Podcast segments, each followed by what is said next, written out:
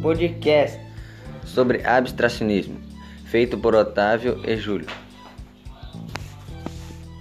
Abstracionismo refere-se a formas de artes não administrada pela figuração e pela imitação do mundo, ou seja, não representam objetos próprios da realidade concreta.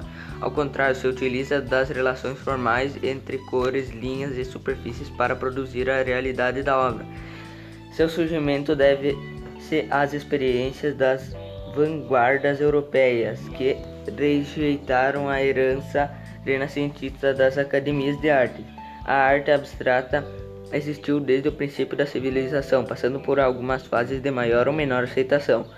Hoje a expressão é mais usada para nomear a produção artística do século XX, produzida por determinados movimentos e escolas inseridos na arte moderna. Grande parte dos movimentos desse século concedia valor à subjetividade na arte, admitindo distorções de forma que se defrontava com a ideia do renascentista Giorgio Vasari e sua opinião a respeito devia-se à capacidade de representar a natureza com rigor.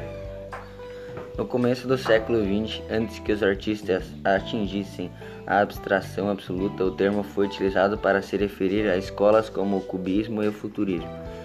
O abstracionismo divide-se em duas tendências: abstracionismo lírico e abstracionismo geométrico. O abstracionismo lírico aparece como uma reação à Primeira Guerra Mundial para compor uma arte imaginária. Inspirava-se no instinto, no inconsciente, na intuição. As características da arte não figurava são o jogo de formas orgânicas, as cores vibrantes e a linha de contorno.